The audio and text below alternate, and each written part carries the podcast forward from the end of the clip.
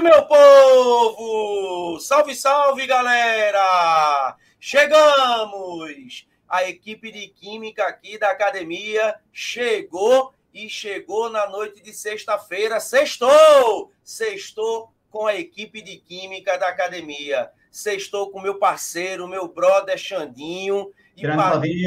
E sextou meu, tudo certinho, meu irmão. E sextou aqui, ó, com o mais novo radialista da cidade. Oi, é verdade, né? Santinha, o Santinha acabou, ele tá mudando de time. O esporte tá aceitando, viu, meu irmão? Viu? O esporte tá aceitando aí, viu? Torcedores, fica à vontade. Eu sei que seu time acabou, tá? Você agora, né? É muito massa tá, bater né? em cachorro morto, velho. Tá nessa nova profissão aí, radialista, podcast. É, Você né? até pensou em tá fazer certo. um podcast sobre futebol, né? Mas você, depois da lapada, fez assim: rapaz, eu vou fazer um podcast de química mesmo, sabe? Mas o esporte tá aceitando, né, não, Arthur? O Arthurzinho chegando aí. Rapaz, Boa noite, eu acho que não é queria... não. O tricolor é pé frio. Pé frio. Boa noite. Boa noite, meu irmão. É um prazer estar cheguei... aqui com você, viu? Eu já entrei aqui na live dentro da, da sala, foi? Que negócio foi isso? Já me adicionasse? Não, tu, oxe, oxe, Arthur, tu é dono do StreamYard, pô. Tua senha já entra na sala geral. Que negócio doido. Eu, quando eu vi, já tava aqui dentro. Boa noite, Xandinho. Boa noite, doutor Arthur. Boa noite, Rosles. Boa noite, Flávio. Obrigado a todos pelo convite. A gente vai bater um papinho aqui hoje. Boa noite para todo mundo que está em casa. Vamos embora. Vou falar muito não, viu? Vamos lá. Se deixar. Eu oxe, oxe, eu já estava falando, eu já estava, eu já tava falando para os meninos, olha. Deixa a live com o Arthur, que o Arthur vai tocar essa live todinha, viu? Não, olha, olha, o que o povo está dizendo aqui, ó. Olha o povo está dizendo aqui, ó. Arthur tá em todas. Olha, tá vendo? Eu tô com é, fama tá de, eu tô com fama de entrão. é.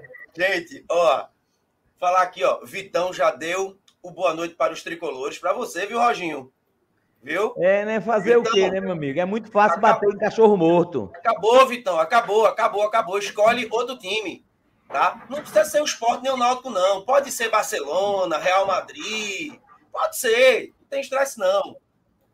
Ó, aqui Lucas Francisco aqui perguntando que camisa é essa. É a camisa do melhor do Nordeste, é do Náutico, meu querido. Oh, meu Deus. Oh, meu Coitado. Deus, né? a inveja mata, viu? Vamos lá. Vamos embora. Eu quero ver você amanhã, meu filho. Amanhã você com essa camisa, com esse sorrisinho no meio da sua cara, é levando a lapada é do Vasco. É domingo, não é amanhã, não. É domingo, é? É domingo. Olha. Horário nobre, tá né? É horário nobre. Vê? Dia de, dia de Série A. Menino, tá aproveita, viu? Deixa comigo. Flavinho, Gente, aí, vamos. Hã? O que, é que a gente vai falar hoje mesmo, Flavinho?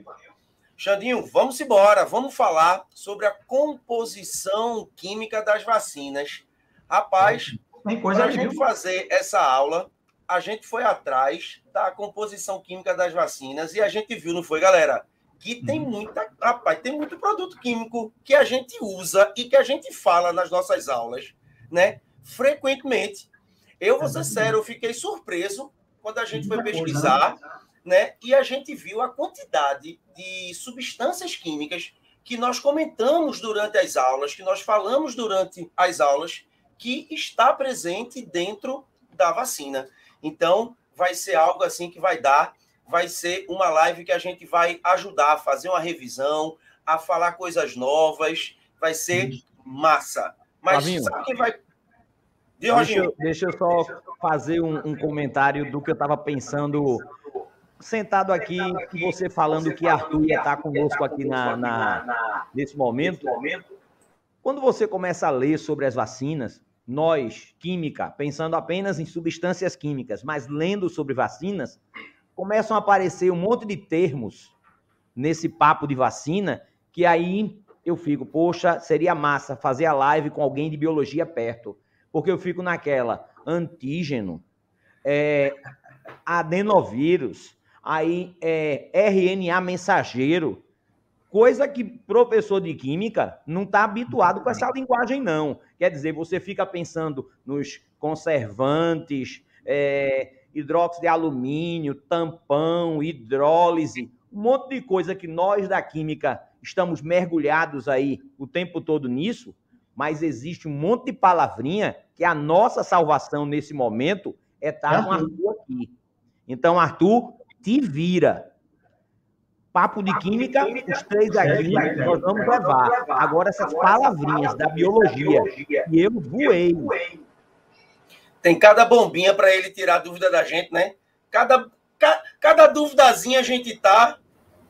É a prova, tá vendo? Aqui, ó. É a prova que eu fui convidado, viu, galera? Eu não entrei aqui sem ser convidado, não. Os três me chamaram para quem está aqui me esculhambando, me chamando arroz de festa, de entrão, de curão. E já aproveito, aproveito para dizer a todo mundo que domingo tem live minha e de Fernandinho. E o nome da live, galera, sabe como é? Os donos do mundo. Olha para aí que pretensão, mas a gente não vai falar, não tem nada a ver conosco. É uma live inteiramente dedicada aos insetos, meu irmão porque esses caras são os donos do mundo. Flávio, Xandinho e Rógenes, os insetos compõem quase a metade dos seres vivos da Terra. Só inseto. Vê que loucura. É bizarro. É uma coisa, é uma coisa desproporcional. E a gente vai abordar um pouquinho disso, falando de assuntos de primeiro, segundo, terceiro. Já fica aí o convite para a live do domingo. Mas vamos embora falar de vacina que hoje o negócio é esse. Imperdível. Aí domingo o pessoal vai estar presente, com certeza. Arthur, meu irmão, eu queria começar contigo. Já que tu tá aqui, eu já vou explorar. Eu já vou te, eu já vou te explorar. Ô, Arthur, tem como tu explicar para a galera, falar rapidinho, um pouquinho da história das vacinas e um pouquinho é, da importância das vacinas o que, que a vacina fez né, de tão importante, né? Um pouquinho, um pouquinho, só para a gente ter um gostinho da importância das vacinas. Antes de mais nada, é, alguém aqui comentou que acho que talvez eu não ache. Pronto, essa pessoa aqui, cadê?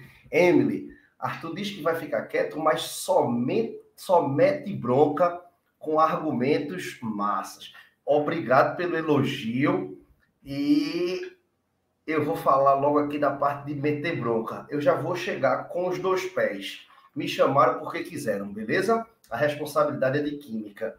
Eu queria perguntar, Xandinho, tu estás vendo esse negocinho aqui preto? Estou sim. Tá vendo, não tá? Não Estou importa, vendo. não importa o que isso seja, ok? Ok. Se eu soltar esse negocinho aqui, ele cai ou ele flutua? Sim, eu acho que cai pela da gravidade, correto? Não é? Ele não cai, deixa eu ver. Pô, cai. Beleza? Beleza. Jorge. Você disse que ele cai. Isso é uma opinião ou é um fato? Isso é um fato. Isso é um fato. Concorda? É um fato. A lei da gravidade, você foi perfeito. A lei da gravidade existe. Concorda? Isso é um Concordo. fato. Imagine que alguém chegasse aqui e dissesse: na minha opinião, isso não cai. Isso é opinião. Seria... Isso é opinião, Flavinho. Isso é opinião, Rosnes.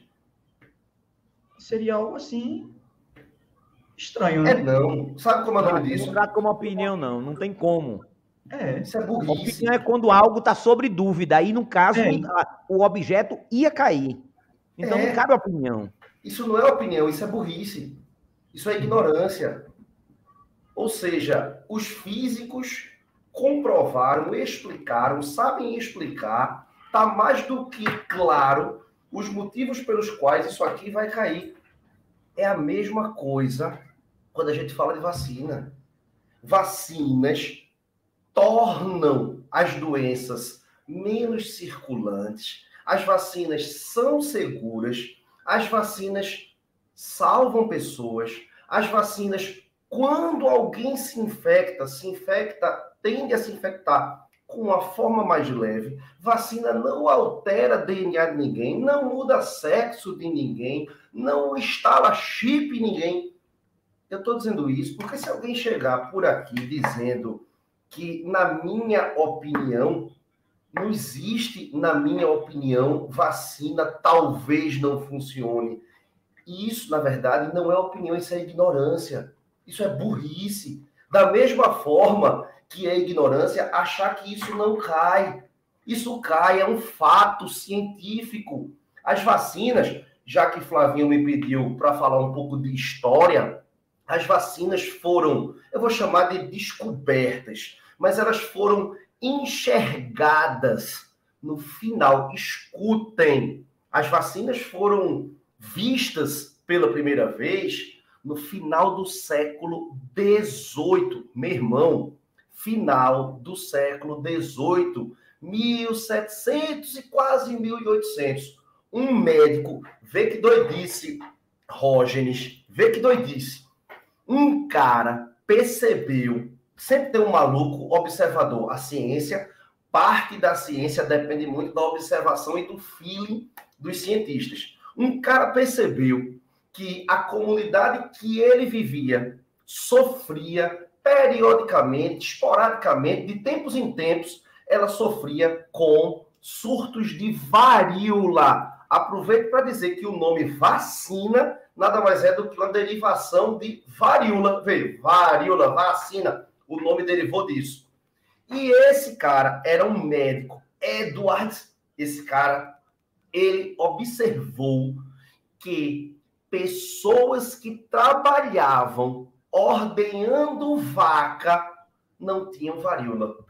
Vê que viagem. Ele observou, a ciência é feita, parte da ciência, parte do processo científico se constrói com observação. Todo mundo aqui estudou isso quando passou pela universidade. É uma disciplina chamada método científico. Está lá a observação como sendo algo imprescindível, beleza?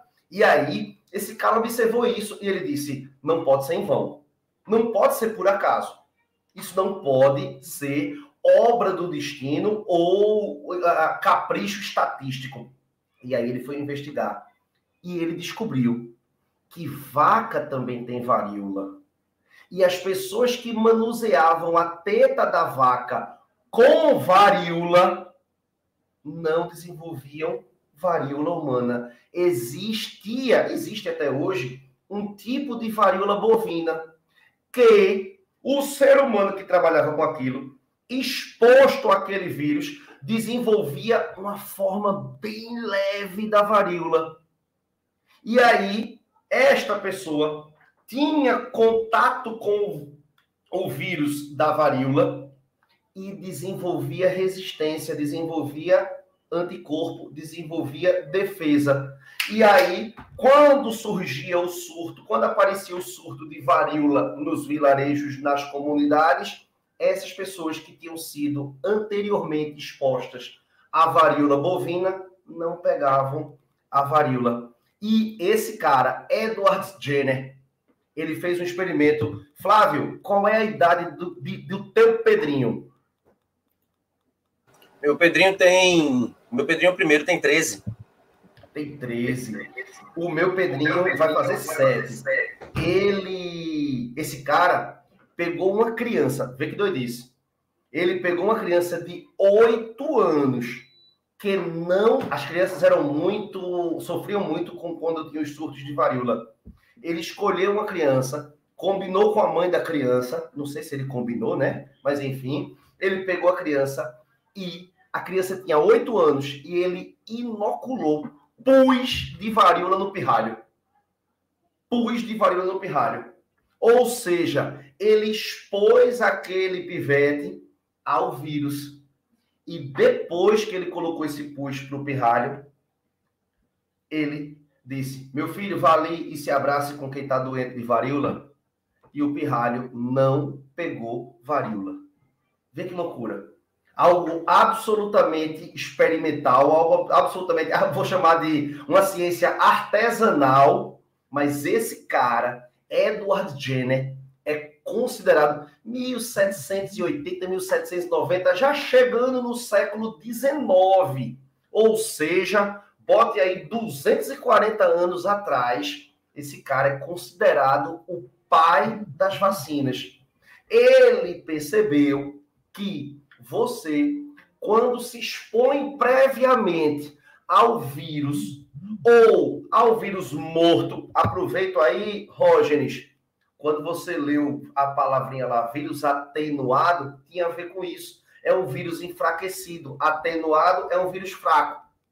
Ou vírus morto, é o vírus fervido. É o vírus esquentado, é um vírus tratado quimicamente. A galera pega um ácido, passa no vírus, mata ele.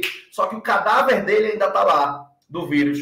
Quando você inocula este cadáver viral no corpo das pessoas, o sistema imunológico entende que aquilo é uma invasão. Como ele entende que aquilo é invasão, ele responde com anticorpo, dando a gente imunidade, porque o sistema imune da gente tem memória imunológica.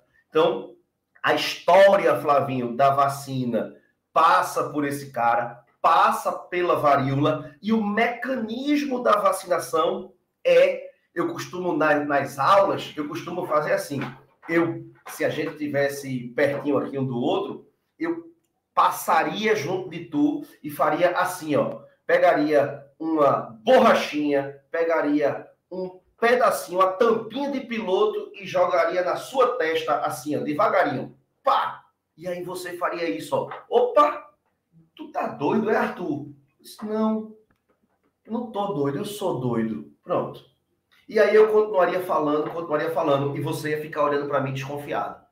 Daqui a pouco, eu ia pegar o piloto. Quando eu apontasse para jogar ele em você, você já faria isso, ó. Aquela pequena agressão te ensinou que eu sou doido, que eu jogo as coisas em você. Aquela pequena agressão, ela fez você ter memória de que eu agrido pessoas ao meu lado. Quando eu estou junto dela, eu jogo as coisas nela. É exatamente isso que o corpo da gente faz. Ele responde a uma pequena agressão, ele não sabe que é uma pequena agressão, a vacina é uma pequena agressão, e aí alguém levanta a mão e diz: Olha aí, é uma agressão. É não, é não, é porque o vírus está morto. Ele entende que aquilo é uma invasão, é uma pequena invasão. E aí, depois que ele respondeu uma vez, o corpo da gente aprende a responder inúmeras vezes a posteriori quando aparecem novas invasões. É isso. Em resumo, continuo por aqui. Vamos embora. Show de bola. Depois de um show desse, depois de uma aula de história, que isso é uma aula de história, né? Uma aula de história e uma aula de método científico. Caramba, uma aula de história e uma aula de método científico. Vamos começar falando um pouquinho da composição agora química das vacinas. Vamos vou precisar de tu ainda aqui, beleza? Por quê?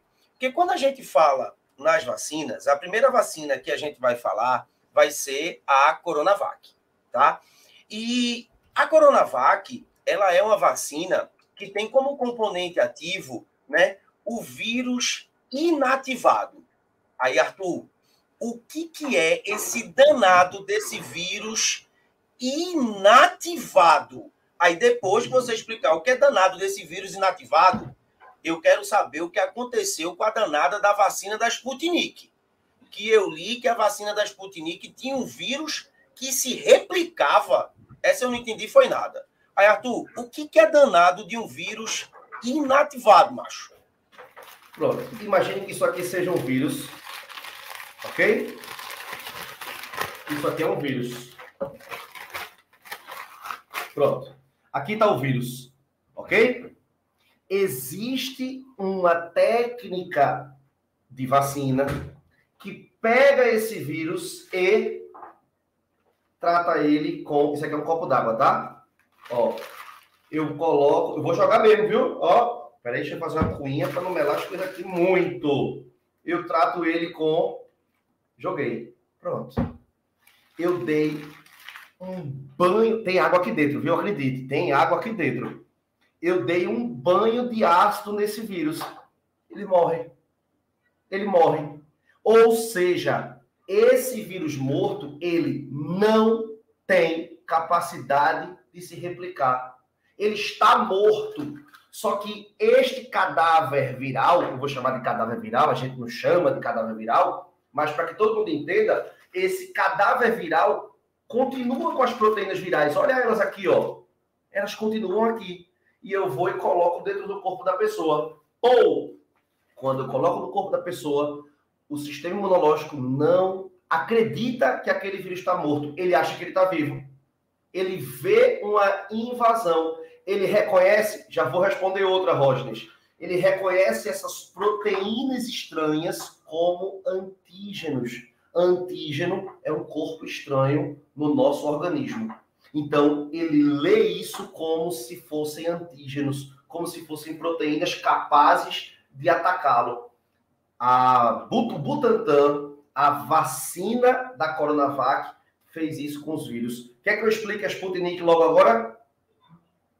Pronto. A Sputnik, agora estou sem saber o que fazer com esse potinho d'água aqui, mas vamos lá. Eu vou botar aqui no canto e torcer para ele não virar. A Sputnik era assim, ó. Ó, tá aqui a Sputnik. É um outro vírus, beleza? Um outro vírus. Um, um vírus chamado de adenovírus. Adenovírus. É um vírus capaz de infectar a gente. É um vírus capaz de causar um pequeno resfriado, beleza? Ele não é o vírus da Covid, ok? Tu lembra, alguém aqui lembra qual era a cor do vírus, do coronavírus, que eu usei aqui no exemplo? Qual era a cor do papel dele?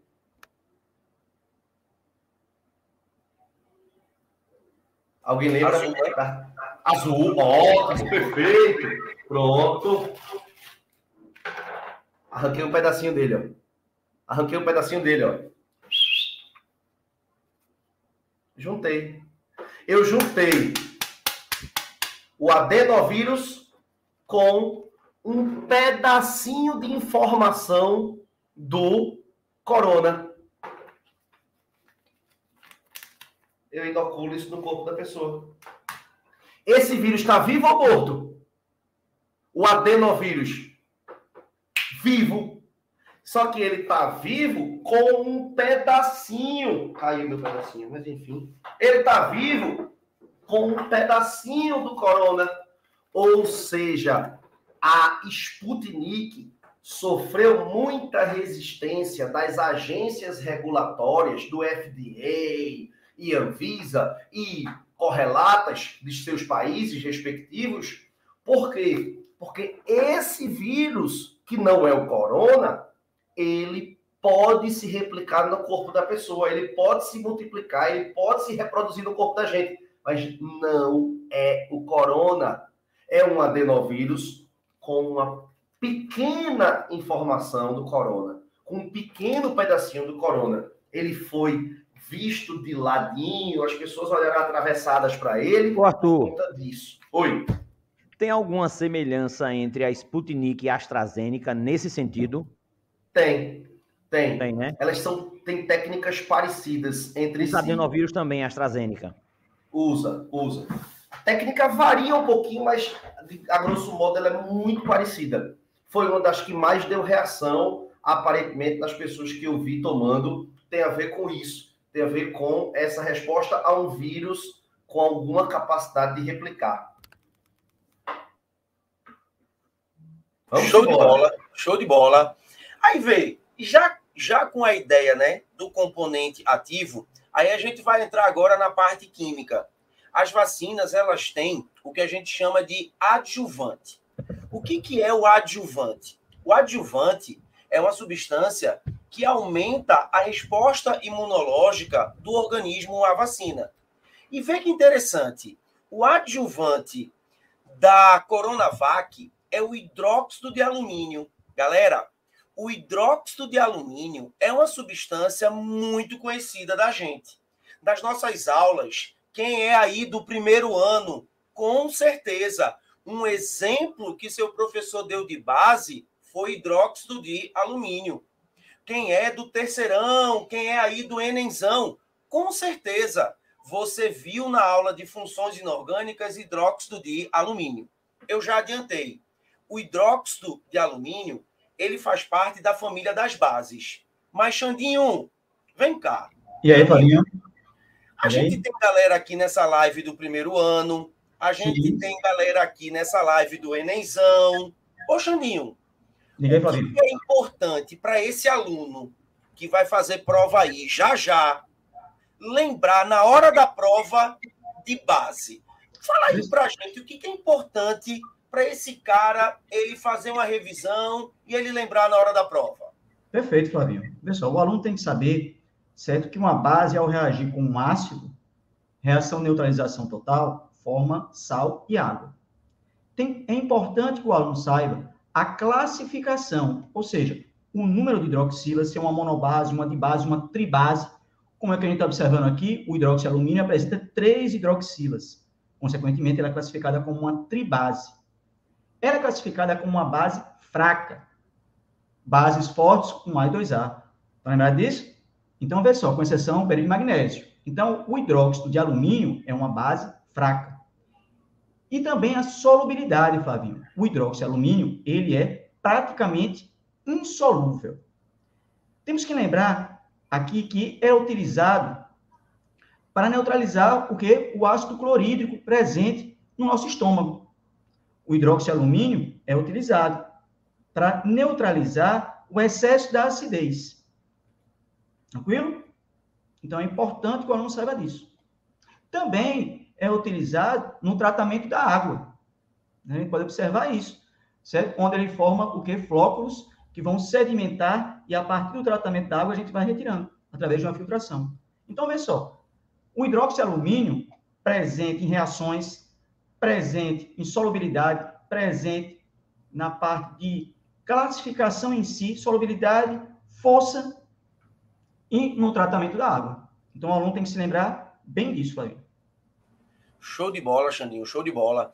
E o hidróxido de alumínio, né? Tu bem Sim. citou, ele é utilizado né, em alguns medicamentos para acidez estomacal. Quando a Exato. gente vai numa farmácia e a gente vai comprar aqueles medicamentos né, contra a acidez, se você reparar bem direitinho, o pessoal vai ver depois da aula, tem lá hidróxido de alumínio.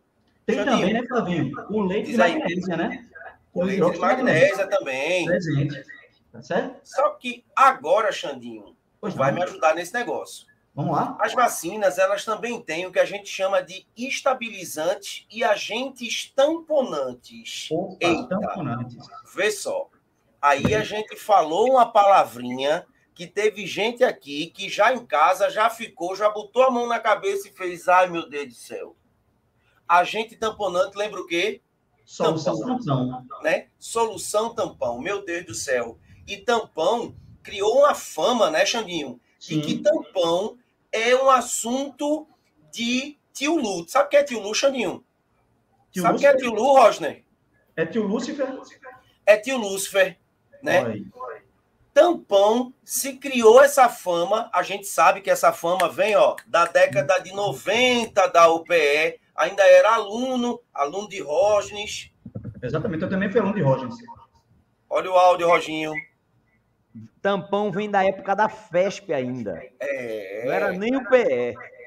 Lembro disso. Você, você foi meu professor e falava muito desse, dessa é, época. Né? Eu lembro isso, muito. Isso. Porque, ó, a Angel falando por quê? Porque na década de 90, as questões de solução tampão da FESP, né, que era o nome antigo da UPE, elas eram consideradas as questões mais difíceis de tampão do Brasil, viu? Não mais era de Pernambuco, não. Do Brasil. Era o diabo fazer uma questão daquela. Mas eu queria provar para essa galera que tampão não é difícil, gente. Eu queria provar para essa galera que tampão não é difícil. E qual é a função de um estabilizante e de um agente tamponante? estabilizar o pH da fórmula. Opa! Aí já é uma deixa para a gente falar desse danado, desse tampão. Xandinho, será que o pessoal vai sair dessa live dizendo que entendeu o tampão? Vamos, vamos fazer isso acontecer. Então, Xandinho, fala aí para a galera, o que danado é uma solução tampão? Pelo amor de Deus, Xandinho. Vê só, uma solução tampão é uma solução que resiste a variações bruscas de pH, mesmo você adicionando um ácido forte ou uma base forte. Beleza, Flavinho? Então, peraí. Solução tampão é aquela solução que eu coloco um ácido forte, eu Sim. coloco uma base forte E ela, ela não muda o pH, Xandinho. Ela resiste à mudança brusca de pH, Flavinho. Ela, ela resiste à mudança brusca de pH. Beleza. Exatamente. Agora, Roginho, vem cá. Roginho, Oi. vem. Se eu misturar, Roginho, vê só. Se eu misturar um ácido com uma base, é uma solução tampão, Roginho? Não. Inicialmente não, né? Para que eu possa ter um tampão, eu tenho que ter um ácido fraco e um sal derivado dele. Eu posso dizer uma base conjugada.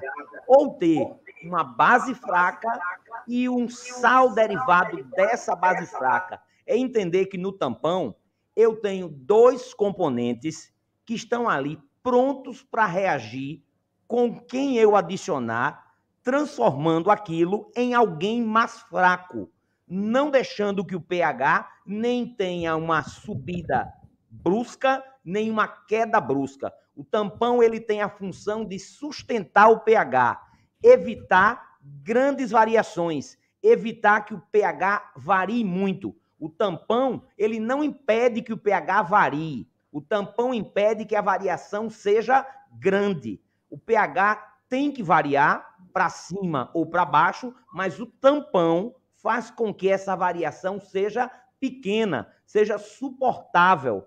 Quando, por exemplo, nós pensamos no nosso sangue, nós temos no sangue tampão, nós temos no sangue substâncias que fazem com que o pH nem sofra uma variação grande para cima, nem sofra uma variação grande para baixo. Por exemplo, quando eu penso no CO2 e o bicarbonato, a função do CO2 e do bicarbonato no sangue é exatamente sustentar o pH, não deixando nem que ele varie muito para cima, nem deixando que ele varie muito para baixo, impedindo a chamada alcalose ou a acidose. É por isso que Vou para academia, tenho que respirar bem. Eu tenho que fazer o exercício controlando bem o que entra e o que sai de CO2 do pulmão, para exatamente o pH do meu sangue estar ali, ó, na faixa de segurança 735, 745,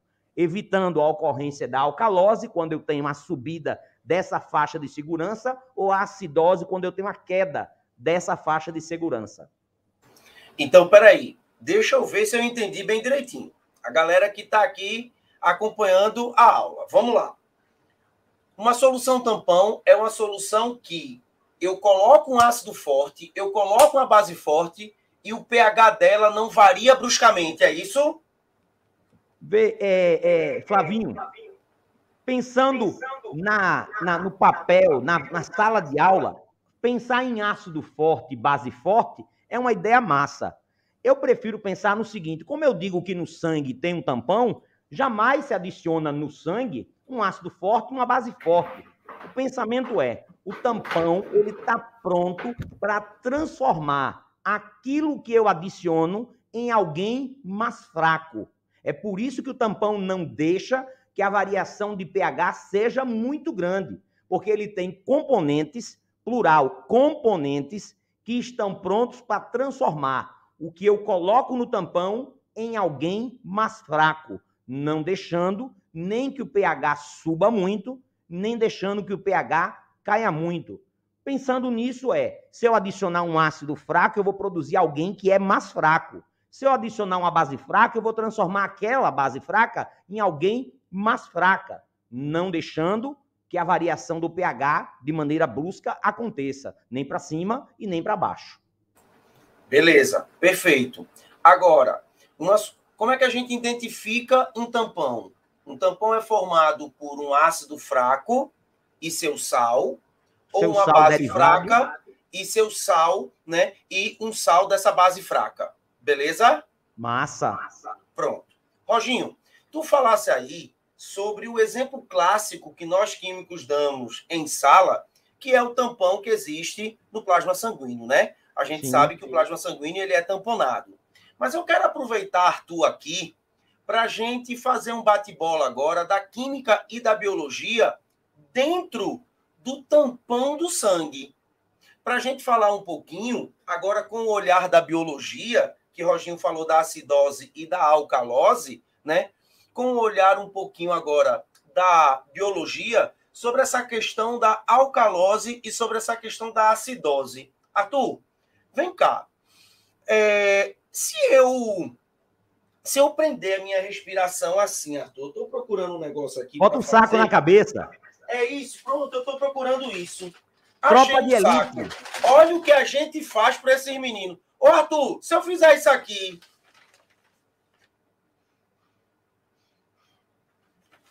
Tem algum problema, Arthur?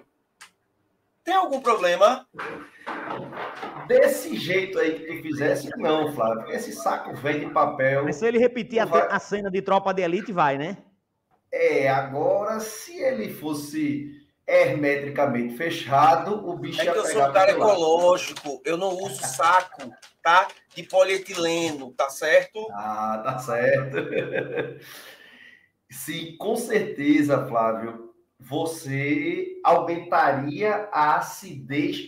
Muito cuidado aí, galera, com esse. Agora pensando nas provas, né? Muito cuidado com esse jogo de palavras aí eu acho que na prova de química também é comum. Na de biologia é a coisa mais comum do mundo. Dizer que aumenta a quantidade de CO2, cai pH. Eles adoram fazer uma troca disso, né? E a, a falsidade da questão, da frase, tá nesse jogo que ele diz: aumentou o CO2, aumentando o pH. Não, aumentar pH é caminhar em direção a um meio básico. Tô certo, não tô galerinha de química aí.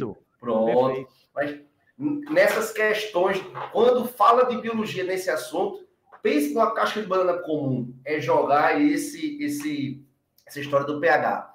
E aí, de maneira bem simples, dando um pouquinho, me enxerindo um pouquinho aqui dentro da química, o CO2 é um óxido ácido. CO2 reage com a água, forma ácido carbônico. Se você colocou um saco na cabeça, você aumenta a quantidade de CO2 dissolvida nos seus fluidos. Você não vai colocar esse CO2 para fora. Esse CO2 aumenta a concentração dele no seu sangue, ele interage, reage com a água, forma um ácido carbônico. Só que esse ácido carbônico, apesar de fraco, se dissocia. Ele se dissocia em H+, e no bicarbonato. Errei alguma coisa, galera? Perfeito. Errei nada. não é? Então, e o íon bicarbonato. Este ácido que se dissociou, ele vai alterar o pH do sangue da gente, apesar de ser uma solução tamponada, como Xandinho, Rosnes e Flávio acabaram de falar aqui, cada um um pouquinho sobre o que é uma solução tampão. Então, só um comentário super interessante da biologia é uma das maneiras, Xandinho, uma das formas, Rosnes, de você entender ou da perícia de um perito é, descobrir a causa da morte de uma pessoa tem a ver com a análise do pH do sangue. Eu me lembro uma vez, houve um assassinato é, em São Paulo, acho que foi em Atibaia, numa cidade chamada Atibaia, de um policial que matou uma, acho que ela era enfermeira, ficou famoso esse caso, que foi Messia Nakajima. Lembram dessa história? Um, um, um ex-policial, ele cometeu Jogou na represa depois. Jogou o corpo na represa. Exatamente isso, Rosnes. E aí, vê que sensacional. Sabe o que aconteceu? Eu assisti. Eu tive, teve um tempo da minha vida que, que, que eu assistia TV Justiça. Veja, olha a vibe e o nível eu assistia muito, adorava assistir TV Justiça, porque eu sempre me achei e ainda me acho ignorante em, em, em questões jurídicas. Eu sempre fui curioso para tentar entender. E eu passei o tempo assistindo TV Justiça. E aí, o perito, no dia do julgamento do cara, sabe o que o perito fez, Flávio? O perito disse que o assassino, não me lembro o nome dele, o marido dela, namorado dela, ele não tinha matado ela no tiro. Por quê? Porque se ele tivesse atirado nela e depois, como Rostes disse, colocado o carro dentro de uma represa, ele matou ou teria matado a mulher com a bala e o jogar na represa teria sido ocultação de cadáver. Mas sabe o que foi que o perito disse? O perito disse: o sangue de Messia estava mais ácido do que o sangue de uma pessoa em condições normais. Ou seja, ele deu tiro, não matou ela, colocou ela no carro e jogou ela na represa.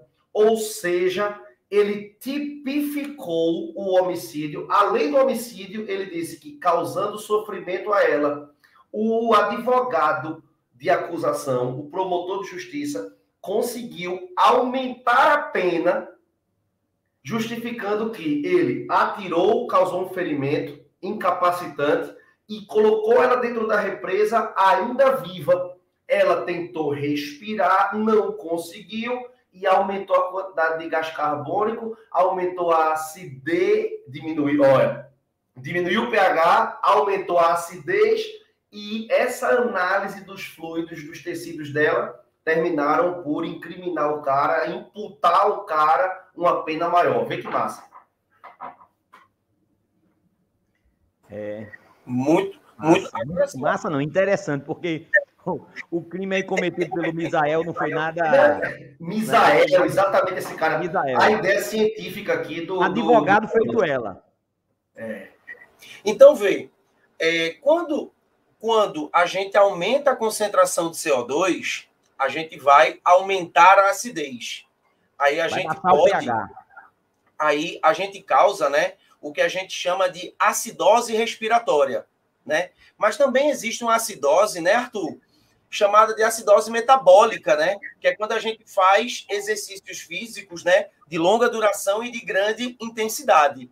Aí a minha pergunta é: quando um paciente ele chega no hospital com um caso de acidose metabólica ou acidose respiratória, ou seja, a acidez do sangue está o quê? Tá, o sangue está muito ácido. O que, que o que que o que que um médico intensivista ele tem que fazer? Ele tem que colocar alguma coisa básica na veia desse cara. Não é não? Esse cara vai colocar o quê? Esse cara vai colocar uma base, é?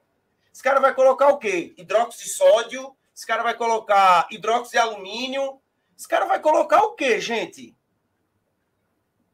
E aí, isso, é muito, isso é muito comum, Flávio, em diabéticos Parte é. disso explica, é, parte disso que tu falasse explica o acúmulo de cetona no corpo do, do organismo né? Que dá o hálito cetônico típico do diabético. Passa por isso aí, passa por pH, passa por solução tamponada, mas vocês falem aí que tá, tá virando química demais para mim já. Agora vê, da mesma forma que pode ter acidose respiratória, também pode ter alcalose eu sempre brinco, né? É, saiu o resultado do Enem, o cara ficou tão feliz, tão feliz, que ele começou a ficar respirando de forma ofegante. Ele começou a ficar respirando de forma ofegante, ou então quando você toma um susto, né, Arthur? E você fica muito nervoso. Quando você chega no hospital com uma crise de ansiedade, a primeira coisa que o médico faz é te dar o quê? Um calmante para ver se a respiração ela volta ao normal. Mas se a respiração não voltar ao normal, você pode ter um caso de alcalose respiratória. Aí, novamente, quando o cara tem um caso de alcalose respiratória, o que, que a gente coloca na veia desse cara? Alguma coisa ácida? Isso aí, né, é, Flavinho, já entra pensar. O papo era tampão, aí já caminhamos para hidrólise salina. Começamos a pensar é aí hidrólise.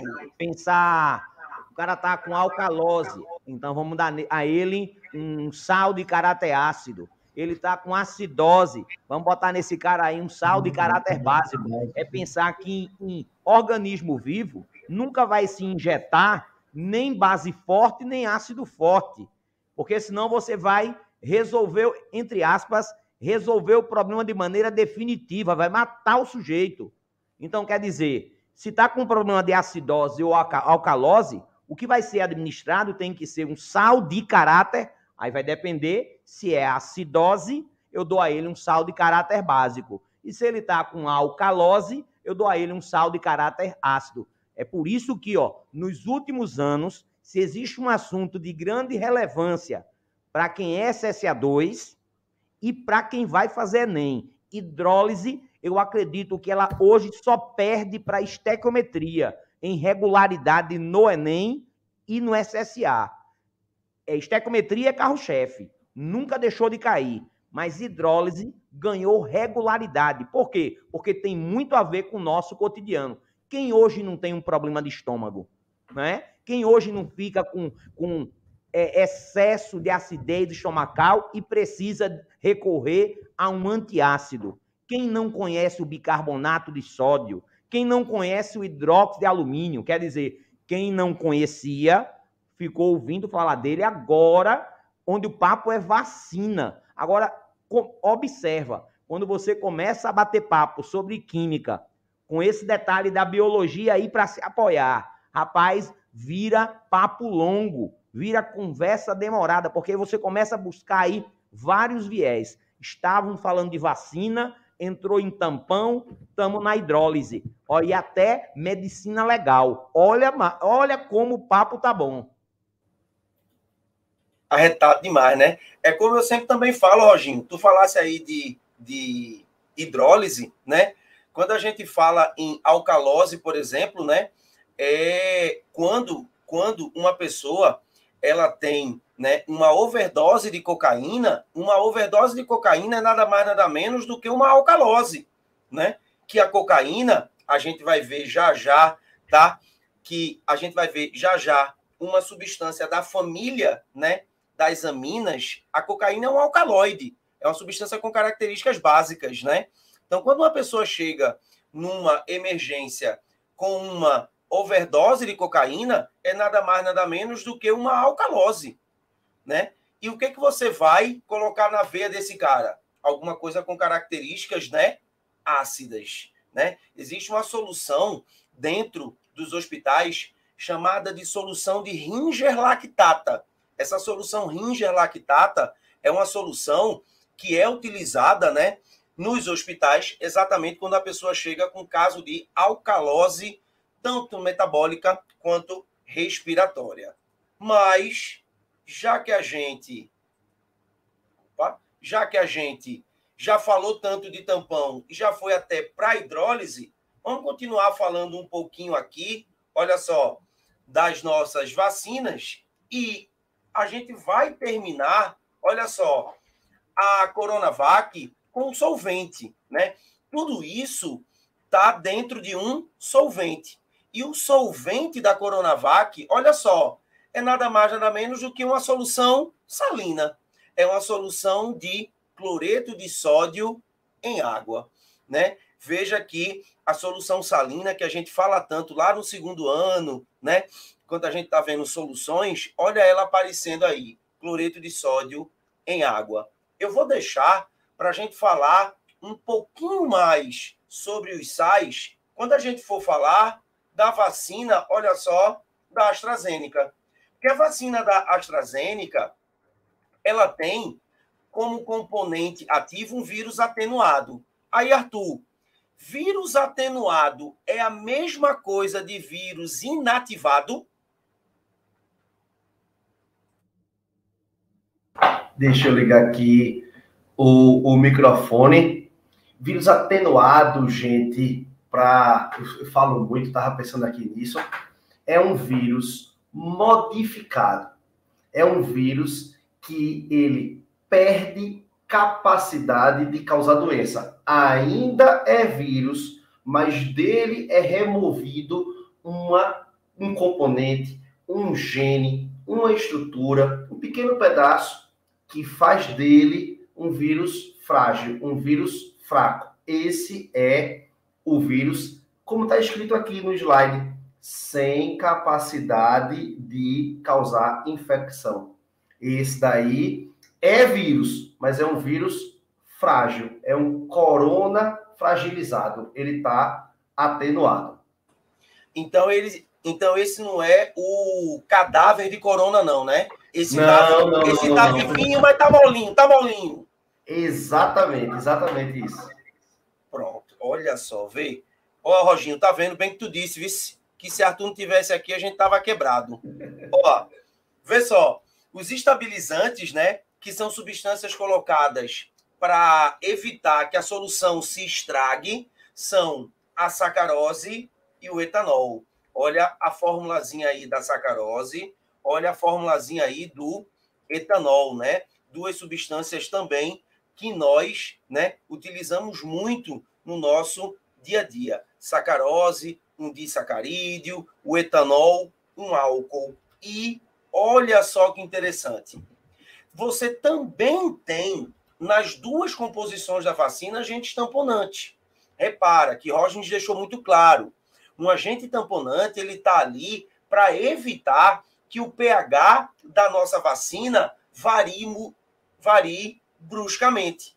E o agente tamponante da nossa AstraZeneca é diferente do agente tamponante da Coronavac. O agente tamponante da AstraZeneca é a histidina. Aí eu queria, gente, que a gente agora se debruçasse um pouquinho, mas se debruçasse um pouquinho e com carinho na estrutura da histidina. Gente, a estrutura da histidina tem um mundo de coisas para a gente falar aí. E olha, como o Roginho disse, se existe coisa, mas se existe assunto também muito cobrado no SSA 3 e no Enem, é identificação de função. Pessoal, a gente não pode ir para o SSA 3 nem para o Enem sem saber identificar a função e sem saber, viu, gente, as características, as propriedades de algumas funções. Aí, Xandinho, me ajuda aqui. Quais seriam, Xandinho, as funções que a gente tem aí na histidina? Opa, Flavinho, olha aí, vamos lá. Deixa eu só ampliar aqui para ver melhorzinho, certo? Nós temos aqui, ó, na histidina, temos a amina, temos aqui também um ácido carboxílico, e temos uma imina. Ok, querido? Estão ouvindo? Bem. Ok. Flavinho, não estou te ouvindo. Pronto, voltei. Aqui está a mina, né, Chaninho? Aqui, isso. né? É isso aí. Aqui está a mina. Aqui está o ácido carboxílico, né, Xandinho? Isso. E qual foi a outra que tu falou, Xandinho? Imina, né? A imina, essa danada aqui, né? Exatamente. Ó, Gente, eu peço para vocês tomarem muito cuidado com essa função. Essa função aqui, que é a função imina, ela já apareceu em alguns vestibulares de faculdade particular daqui, de Pernambuco, viu? É importante a gente tomar cuidado. Tomar cuidado por quê? Porque tem muita gente que confunde amina com imina. É muito comum um aluno bater o olho, olha só, numa função como essa, e falar que a função orgânica presente nesse anel é a função amina. Cuidado com isso, viu? Que essa função aqui, ó, que Xandinho falou pra gente, é a função imina. É muito importante. Se essa, se essa bichinha aparecer, meu amigo, essa bichinha aqui quebra muita gente. Mas, Xandinho, vê só.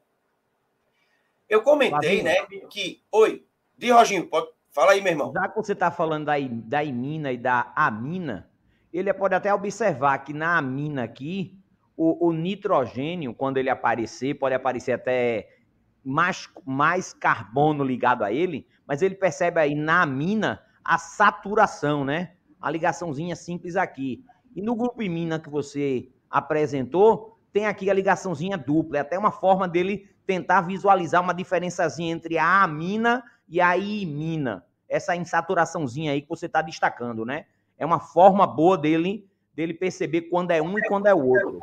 Eu sempre gosto, Roginho, de lembrar os alunos assim. Amina é nitrogênio ligado a carbono por ligação simples. Isso, saturadinho, né? E imina é, hidro... é nitrogênio ligado a carbono por ligação dupla. Massa. Eu sempre peço para eles lembrarem massa, disso. Massa, massa, perfeito. Eu sempre, eu sempre falo assim, eu até dou uma outra definição de, de, de amina. Eu falo, pessoal, amina é nitrogênio ligado a carbono por ligação simples. Quando você vê o nitrogênio ligado a carbono por uma dupla, não é amina. Amina tem que ser ligação simples. Então, novamente aqui, né, Roginho? A gente Isso. tem aqui uma amina e aqui a gente tem uma imina. imina. Muito importante, viu, galera? Muito importante isso. Mas vê, gente, a gente estava comentando que é importante a gente o quê? Saber identificar e é importante também a gente saber algumas propriedades, né, gente? Gente, quais seriam. É, qual, qual seria a propriedade da amina mais relevante que o aluno ele tem que levar para a prova? Basicidade, né? A basicidade, Flavinho. As aminas são conhecidas como reconhecidas como as bases da química orgânica. Pronto. Pronto, Xandinho. Aí veio é como eu falo. De Roginho, fala aí, Roginho. Roginho quer é, falar. Uma, uma coisa massa de ver nessa estrutura da histidina é que você tem um grupamento ácido carboxílico, que daria, nesse trecho aí, um caráter ácido à estrutura, uhum. mas tem a amina aqui embaixo, que dá à estrutura um caráter básico. Então, a gente pode até perceber nessa L-histidina um certo anfoterismo, ou seja, você ter na estrutura grupamento de caráter ácido e grupamento de caráter básico. Então você pode perceber uma, uma, uma cara de anfótero aí na, na, na L-histidina, porque você tem um grupamento ácido, mas tem a, a amina que dá uma basicidade boa à estrutura. Então dá um equilíbriozinho nesse tal anfoterismo que eu estou destacando aí na cadeia da L-histidina. Boa, Roginho. Isso foi bem colocado, né? Porque a gente tem realmente, né, a estrutura do ácido carboxílico aqui, C dupla O, OH, e a gente tem a estrutura da amina. Então a gente poderia até falar, né, que que a estrutura da histidina é uma estrutura que a gente poderia que a gente poderia até falar que ela tem um caráter anfótero, né? Ela tem um certo caráter anfótero pela presença desses dois grupos aí. Mas outra coisa também. Deixa, deixa. Outra coisa. É, é, quando fala basicidade, pode ser que na cabeça do aluno venha aquela base inorgânica, a presença do OH. Lembrar que na base inorgânica é metal ligado a OH, base inorgânica, daquele conceito de arrênios. Lógico que existe o hidróxido de amônio, que não é metal ligado ao OH, mas aqui nós estamos dizendo caráter básico, pensando até em conceitos modernos de ácido base. Boa, Roginho, porque quando a gente estava falando, né, que as aminas, né, elas, né, apresentam características básicas, muito aluno do primeiro ano deve, né, pode ter olhado para essa estrutura aí e deve ter falado assim: "Oxente, mas cadê o grupo OH?", né? quando na verdade a gente não tem aí uma base de arrênios. A gente tem, olha só, uma base de Bronsted, né? Ou então uma base de Lewis. A gente poderia até falar como uma base de Lewis. Mas olha só o que a Mab Campos perguntou. Esse composto seria neutro? E aí, gente? Eu vou ficar naquela palavra aqui do nosso papo, do anfótero. Aí pede para a Mab lembrar de um carro anfíbio, um carro que anda na terra e anda no mar. Ou seja, o anf, dando a essa estrutura essa dupla cara de parte com caráter básico e parte com caráter ácido, ou seja, anfótero. Amab, só para tu ter uma ideia, né? O que, que acontece? Quando a gente fala que essa estrutura ela apresenta um caráter anfótero, significa dizer o quê? Que por causa do ácido, ela pode reagir com uma base. Por causa da amina, que tem características básicas, ela pode reagir com ácido. Eu gosto de dizer que anfoterismo é a maneira sutil de você falar que uma pessoa é falsa. É. Né? né? Tipo, né? Eita, fulaninho é muito falso. Para de dizer isso. Diz assim, fulaninho é muito anfótero. Né? É mais chique. Se você pode até falar na frente de fulaninho, né não? Rapaz, tu é muito anfótero. Né? O cara vai pensar que tá fazendo elogio. Né? Quando, na verdade, a gente tá dizendo que ele é falso. Ô, Flavinho, É como lá na polaridade das moléculas, que nós falamos aquela palavra anfifílico. A estrutura que tem parte polar e parte apolar. Quer dizer, anfifílico, amigo dos dois lados. Amigo do polar e amigo do apolar, o anfifílico. Aí, nesse caso, o anfótero é o caráter ácido e o caráter básico aparecendo ao mesmo tempo na mesma estrutura. E ainda tem os anfíbios com duas vidas. Olha aí, para botar um pouquinho de biologia para gente. Anfíbio, Arthur. Eu falei do carro anfíbio. Eu ouvi. falou do próprio anfíbio, né? É. é. Roginho falou. Parte da vida na água e parte na terra. Olha aí. Exato. Roginho falou de substância anfifílica, mas a gente aqui no slide tem uma substância anfifílica, não tem, gente? Tem. É o danado do etanol aqui, né? Tem né? O etanol é uma substância anfifílica. O etanol, né, galera, tem, olha só, sua região polar, que é o grupo OH, e sua região apolar, que é a cadeia carbônica. É por isso, né, que o etanol, ele é, olha só, solúvel em água e solúvel aonde? Solúvel em gasolina.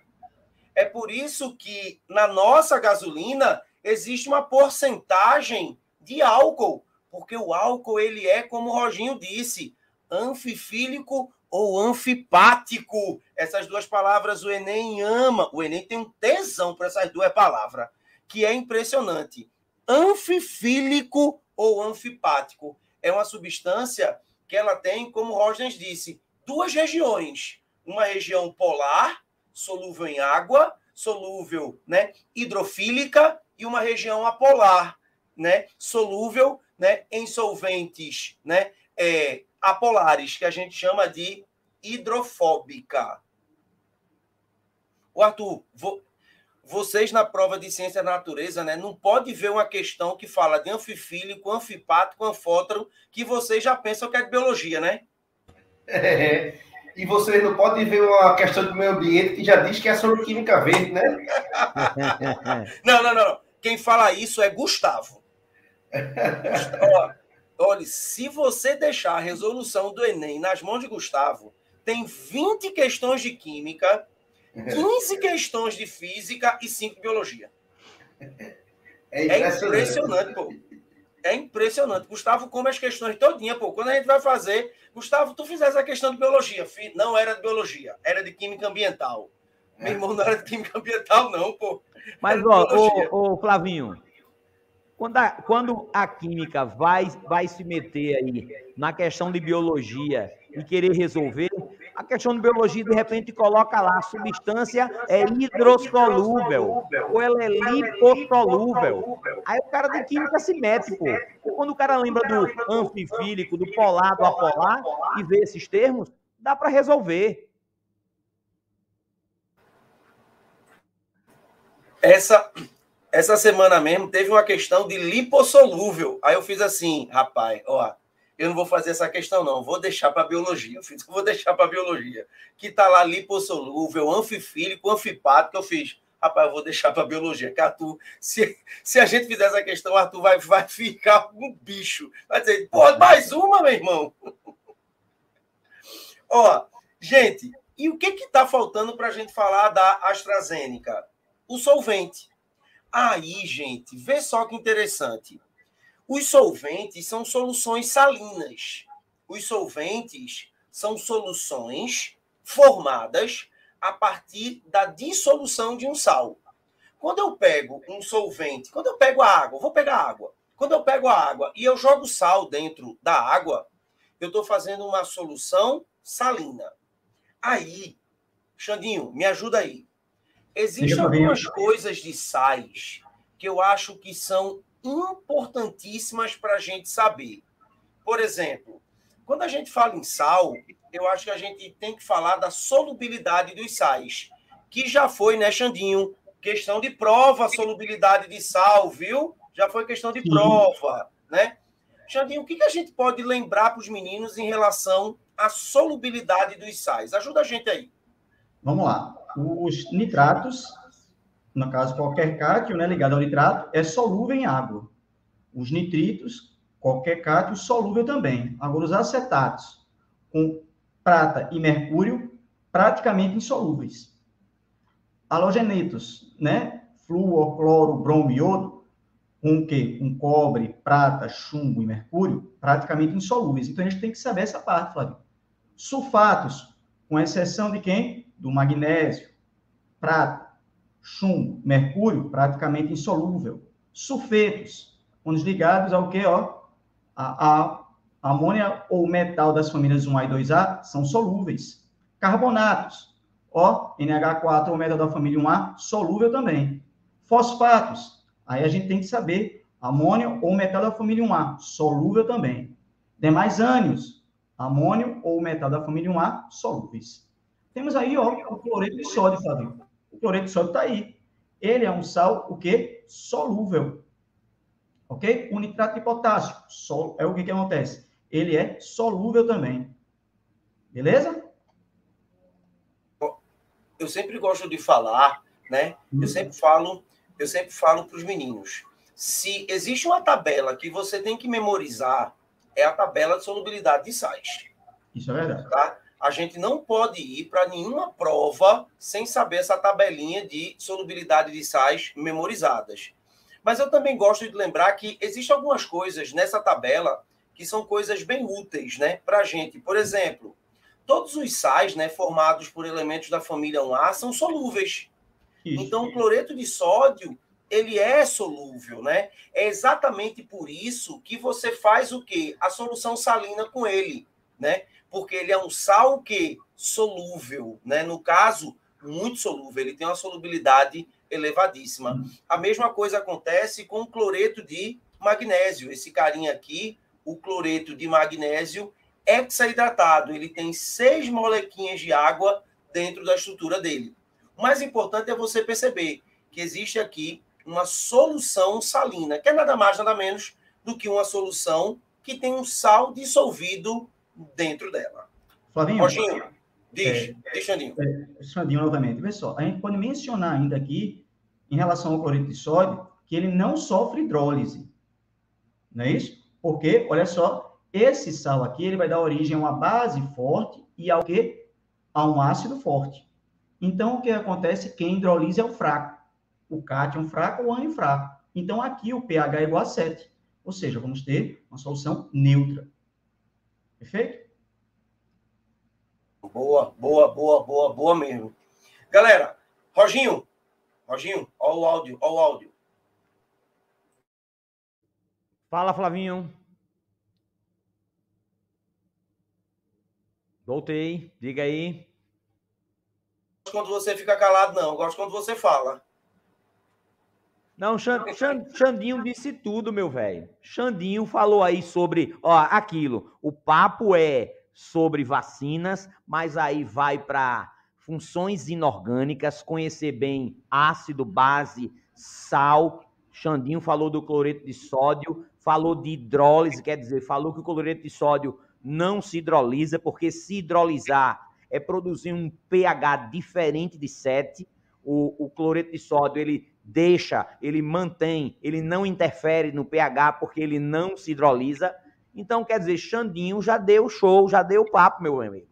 E ainda digo mais, quem hidrolisa é o fraco e o forte determina o meio. Pensa assim, beleza? Aí, ó, aí, ó, Xandinho. Xandinho ficou calado, calado, calado, mas chegou, ó, chegou botando quente. Por falar nisso, viu, Xandinho? Eu só não gostei da camisa dele. Ó, você, você Veja, Xandinho, você pensa que eu esqueci, mas, no, mas eu não esqueci, não. Porque Opa. promessa é dívida. É aquele presente? Olha só. Ah, agora. Você lembra que eu lhe prometi? Lembro, esse ano passado. Pronto, eu lhe prometi, tá vendo? Beleza. E você não me lembrou. A gente se encontrou duas vezes e você não me lembrou. Oi, rapaz. É tanta coisa, né? Mas aí, ó, você passando agora, me lembrei e vou, vou cobrar, viu? Me lembro, viu? Me cobre. Roginho, isso aqui é um livro peruano que tem aqui ó, mais de 800 questões de química, um resumo de química, ó, arretado esse livro, Vice Rosnes, arretado. Aí eu prometi para Xandinho. Não mostra a Roger, não, porque senão ele vai querer, é meu, viu? Eu gosto muito dos peruanos de química, gosto pra caramba, velho. Eu acho cada livro espetacular. Aí Xandinho ficou, aí eu fiz, não, Xandinho, eu vou te dar um. Xandinho ficou chorando, né? aquele jeito dele, né? Eu não tenho, eu queria tanto. Ai, meu Deus, como é que eu faço para comprar? Ai, como é caro. Ai, Flavinho, minha Flavinho, vida. Aí. Xandinho é tão chorão que eu tenho medo de conversar perto com ele, rapaz. É arriscado ele pedir beijo. Sério mesmo, tenho medo. Quando ele começa a mexer o biquinho, faz medo. Né? Aí, ó. Aí, ó. Tá vendo? Ó. Por favor, né?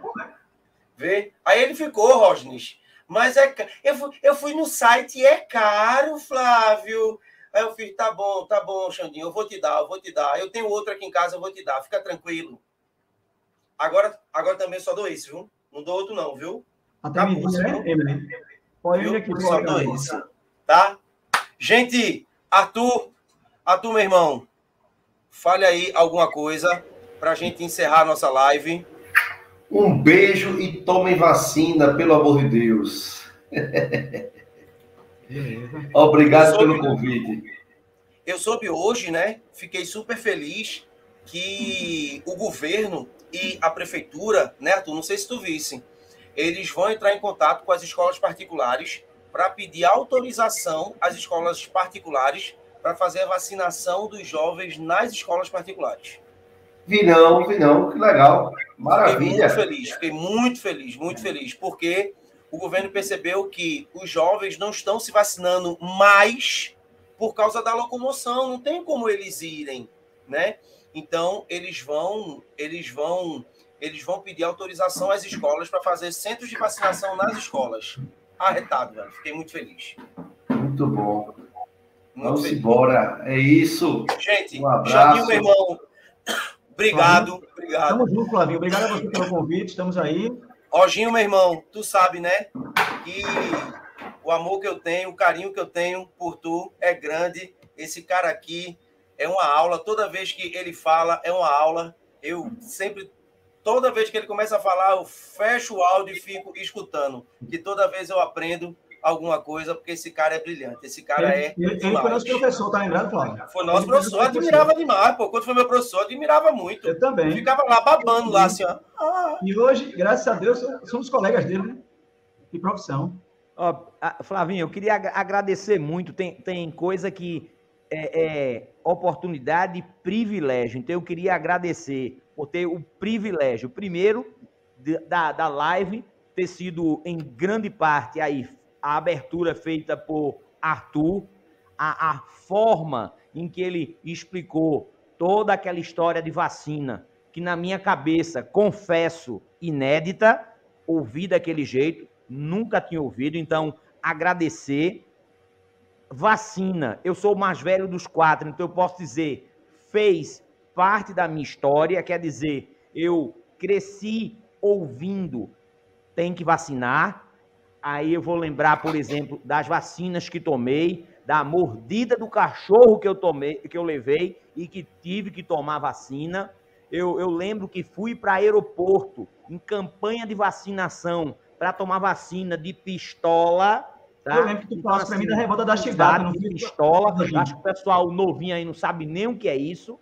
Não sabe nem o que é isso, mas eu tomei vacina de pistola. Então, vacina fez parte da minha história. Então, o exemplo dado por Arthur foi perfeito, é incontestável. Quer dizer, não tem como brigar como vacina. Vacina faz parte da nossa história. Eu sou mais velho, então posso dizer que é, ouvi sempre muito sobre. Chegou a hora de tomar vacina.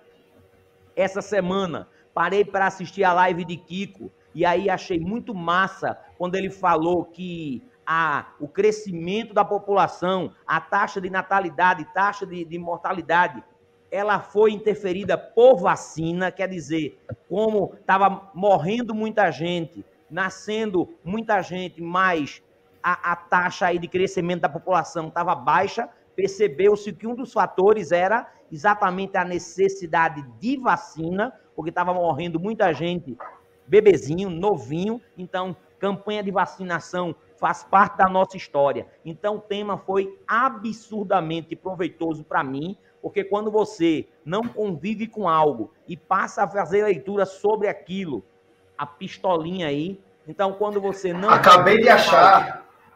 Aqui, isso é uma foto. Isso é Roger, aeroporto. Isso é uma foto de Roger sendo vacinado por Fernandinho. O Fernandinho estava na faculdade Eita. de medicina. Essa foto foi tirada lá no aeroporto. O Fernandinho morava perto do IPCEP. Ah, tá explicado. Michael, é... peraí, mas Fernandinho tá parecendo com Michael Jackson.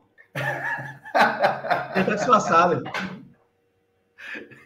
Então eu só tenho a agradecer, tá? O tema foi, Flavinho, extraordinário, tá? Extraordinário.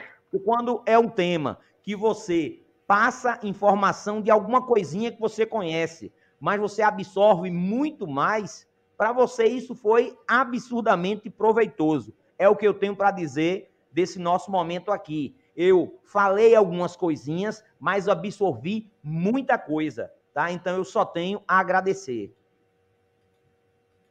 Então, gente, valeu, valeu por tudo. Muito obrigado. Arthur, brigadão. Xandinho, cheiro. Valeu, valeu, Teu livro está aqui, meu irmão.